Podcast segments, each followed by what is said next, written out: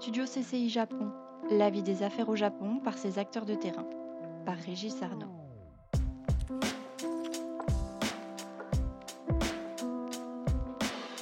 Retrouvez dans notre épisode numéro 1 François-Xavier Collat, directeur général de Classic Fine Foods Japan, un distributeur de produits alimentaires de référence. Son secteur a été très touché par le coronavirus.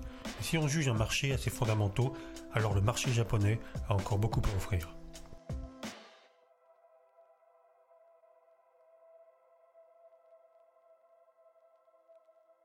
François-Xavier Collat. Est-ce que vous pouvez nous présenter brièvement votre entreprise euh, Combien de marques sont référencées Quelle est son, histoire euh, générale et son histoire au Japon?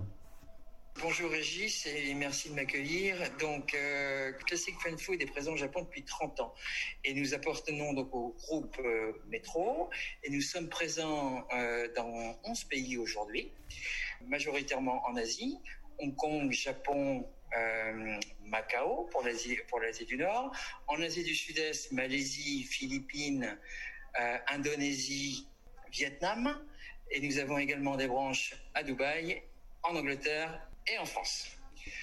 Pour répondre à votre question, au niveau des marques, nous avons à peu près 50 euh, marques. La structure japonaise réalise un chiffre d'affaires d'à peu près 23 millions d'euros avec 60 personnes.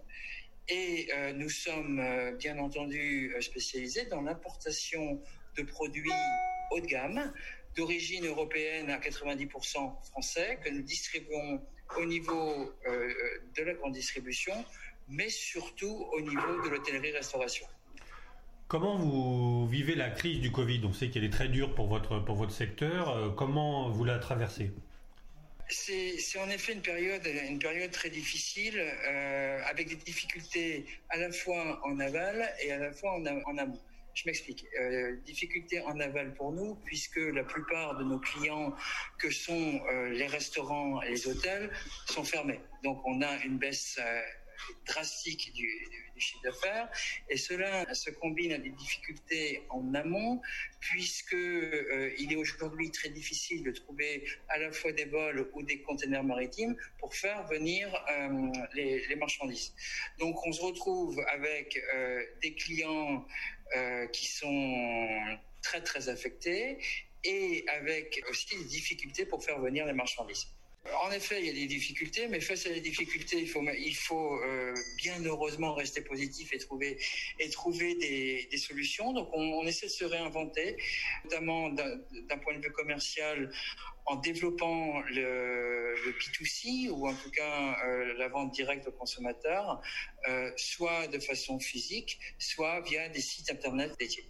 Vous avez traversé d'autres crises, vous êtes au Japon depuis, je crois, 17 ans. Euh, en quoi cette crise est différente de la crise de Fukushima ou de la crise Lehman de 2008 par exemple? Alors, je dirais qu'elle est différente par rapport à trois aspects principaux. La première, euh, la première, c'est que c'est une crise qui est complètement mondiale. Euh, il y a aujourd'hui très peu de pays dans le monde qui sont épargnés par, cette pandémie du Covid.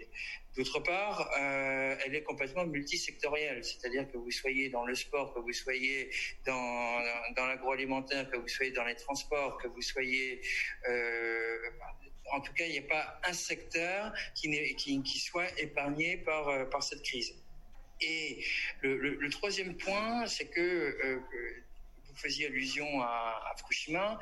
Fukushima, on connaissait à la fois les, les, racines du problème et, et, surtout les solutions possibles. Aujourd'hui, on lutte contre un ennemi qui est complètement invisible et dès lors qu'il n'y aura pas de, de, de, de vaccin disponible, euh, je pense que euh, ce sera quand même assez difficile. Est-ce que l'on, vous pourriez nous donner une idée de la, de taille du Japon pour votre, pour votre secteur et pour votre entreprise? Alors le marché, le, mar le, marché japonais, en tout cas pour l'agroalimentaire en général, est, est, est, un marché en tout cas en, volume, mais aussi en valeur, en valeur euh, extrêmement important.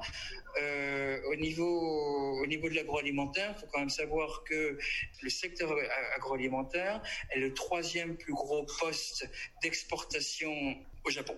Il faut savoir aussi que le Japon, c'est quand même la troisième puissance mondiale au monde le Japon est le pays où il y a plus de restaurants étoilés au monde. Il y a 759 restaurants étoilés Michelin au Japon. Donc, on peut peut-être rebondir également euh, sur les, qualités, en tout cas les principales caractéristiques du, du consommateur japonais, avec euh, peut-être trois, trois caractéristiques principales le, japonais, premièrement, est extrêmement curieux. Deuxièmement, il est extrêmement cultivé. Il a en général beaucoup voyagé. Il a un pouvoir d'achat euh, extrêmement élevé comparé à, à d'autres pays. Donc, le marché le marché japonais est extrêmement juteux ou en tout cas euh, extrêmement précieux pour euh, des produits de qualité et pour des produits étrangers. Est-ce que vous êtes optimiste pour la, sortie de crise? Est-ce que ça sera suffisant pour, pour remettre ce, marché à la place où il était avant la crise, vous pensez? Alors, le fait que euh, ça ne soit pas un, problème euh, japono-japonais euh, n'handicape pas euh, le Japon par rapport à une certaine concurrence internationale. Ça, c'est le premier point. Le, deuxième, le deuxième point, au niveau mondial et pour le marché de l'agroalimentaire, c'est quand même un marché essentiel. Vu de ma fenêtre et, sur la base de mon expérience, je pense aussi que le, le marché japonais, c'est la porte sur les autres marchés d'Asie. C'est-à-dire que si un produit est euh, avalisé au Japon, il a beaucoup de possibilités de pouvoir intégrer les autres marchés asiatiques. Alors, pour réussir, c'est comme, je dirais que c'est un petit peu, c'est un petit peu comme partout. Euh, je pense qu'il faut euh, avoir le bon partenaire. Il faut vraiment avoir le bon partenaire au Japon euh, pour pouvoir. C'est un peu comme un mariage. Il faut, toujours avoir le, le, le, le, bon partenaire pour que ça soit vertueux. Alors, si je pouvais me permettre de vous donner de vous donner quelques conseils, je resterai très simple très factuel. Premièrement, venez. Deuxièmement, observez et troisièmement, comprenez. François Xavier, euh, merci beaucoup pour ces explications et à très bientôt.